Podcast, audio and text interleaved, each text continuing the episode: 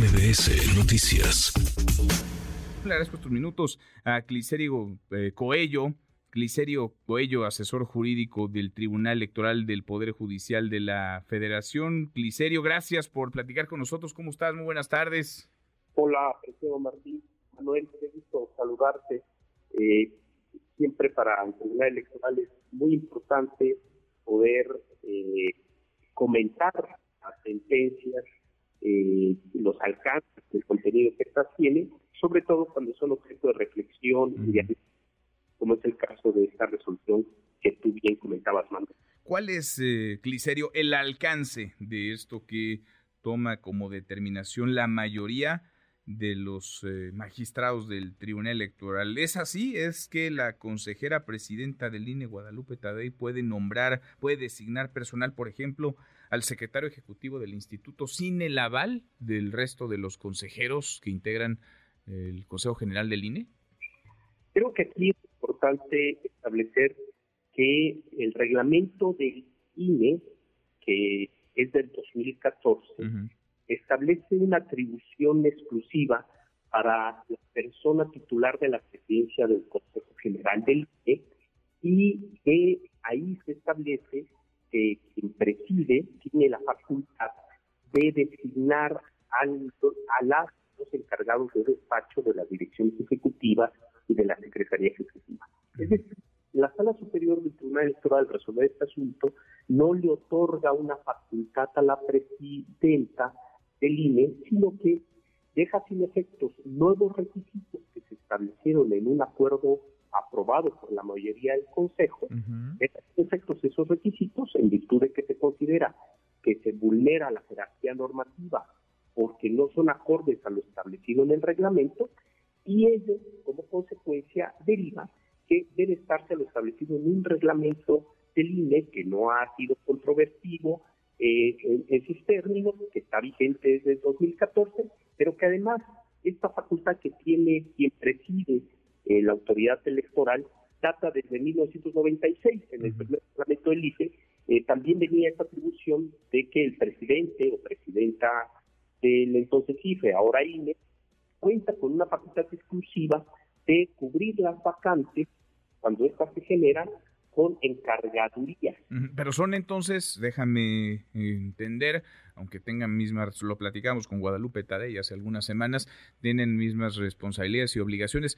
Son, digamos, esta determinación aplica para encargados de despacho, no para nombramientos definitivos, no para nombramientos definitorios, son para encargados o encargadas de, de despacho.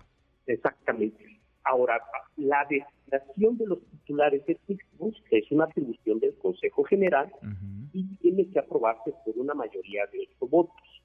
Es importante tener el antecedente de este caso porque el Consejo General aprobó un acuerdo, no una reforma al reglamento, sino un acuerdo por mayoría de votos de las consejerías, en donde estableció una serie de requisitos adicionales y de plazos para la designación de los encargados y estableció que la presidencia tenía un plazo de 30 días para proponer a los titulares. Esto fue eh, impugnado por, dos, por eh, tres partidos políticos, por, el PRI, por Morena y por el Partido del Trabajo, y podemos decir que las demandas de los tres partidos y, con alguna coincidencia en, en, las tres demandas, el PRI y Morena, por ejemplo, establece que este acuerdo viola el principio de legalidad y la jerarquía normativa porque va más allá de lo que dice el reglamento. Entonces, la sala superior, como ustedes saben, no actúa de oficio, sino a través de las, eh, de las demandas y tenía que pronunciarse sobre ese único punto. Es decir, esta sentencia únicamente determinó si ese acuerdo en el que se establecen requisitos adicionales era legal o no. La Sala Superior llegó a la conclusión en esta sentencia que ha sido objeto de muchos comentarios en los, últimos días, es que eh, había rebasado este acuerdo la jerarquía normativa y había ido más allá del reglamento mm. porque no se estableció una reforma al reglamento. Digamos, puede gustar o no que la titular de la presidencia tenga esta facultad, digamos, desde 1996 y luego cuando se eh, reformó el IFE al INE en el 2014, porque es una facultad que está ahí, digamos, históricamente, puede gustar más o menos, pero lo cierto es que es parte del reglamento y es parte de las normas internas que tiene hoy en día el Instituto Nacional. Es, es la jerarquía, pues, de las leyes, no puede estar por encima un acuerdo de los consejeros electorales por encima de una norma mayor de una ley en este en este caso ahora no sé si le toca al Tribunal Electoral o si es competencia únicamente del INE o si con el correr de los meses esto va a recaer en el tribunal nuevamente.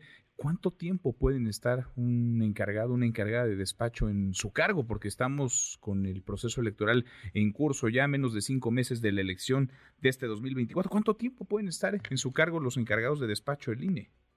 Sí, en la sentencia se, deja salvo la atribución que tiene el Consejo General para designar a los titulares, es decir, en cualquier momento podría el Consejo General, a partir de activar sus procedimientos y sus instrumentos de consenso, llegar a, eh, a la votación para eh, nombrar a los titulares. De tal manera que eh, no existe en la sentencia una, una posibilidad de que esto no suceda. Es decir, se privilegia la colegialidad del Consejo y en cualquier momento podría el Consejo, cuando activen sus instrumentos de consenso, puede designar a los titulares. Pero no hay plazo, no les marca un plazo, puede ser dos meses, seis meses, un año. Ahora, las personas que están ahora viendo, quienes vayan a subir eh, estas acciones de manera provisional, pues pueden hacerlo durante el proceso electoral, como es la sentencia, pero eso no significa que el Consejo General en cualquier momento pueda designar a los titulares. De tal manera que esta atribución que tiene eh, la titular de la presidencia del Consejo General, eh, que es el designar provisionalmente a los encargados de despacho, pues se en todos los organismos públicos y con mayor razón en, un órgano que tiene por objeto resolver los asuntos urgentes. Pero no hay plazo entonces. No hay plazo. No habría, no habría un plazo. No hay plazo. Bueno, pues es delicado porque entonces estos encargos de despacho nombrados discrecionalmente por una persona pueden estar ahí durante todo lo que resta del proceso electoral. Sí, pero con un elemento muy importante, que en cualquier momento el Consejo General puede designar a los titulares. Pues sí. Así es que se ponen de acuerdo, lo cual a estas alturas del partido pues se antoja complicado. En fin, nos queda claro cuál es el, la posición del tribunal y los límites de esta determinación. Cliserio, gracias, muchas gracias por platicar con nosotros. Muchas gracias, Manuel. Un fuerte abrazo. Igualmente, muy buenas tardes. Redes sociales para que siga en contacto: Twitter, Facebook y TikTok. M. López San Martín.